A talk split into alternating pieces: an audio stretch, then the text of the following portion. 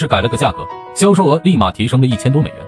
如果你想对产品进行改价，那你调价的幅度一定要合适，价格设置好，不仅能让你出更多的订单，而且还能提高你的店铺销售。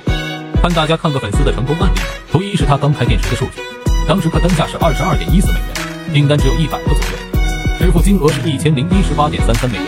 再看图二，近期的数据，虽然客单价只有十七点三五美元，比图一的低一些，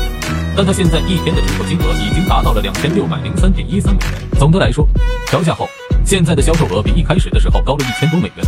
所以说，产品只要价格设置好，想要获取更多订单是很简单的事。屏幕前的你。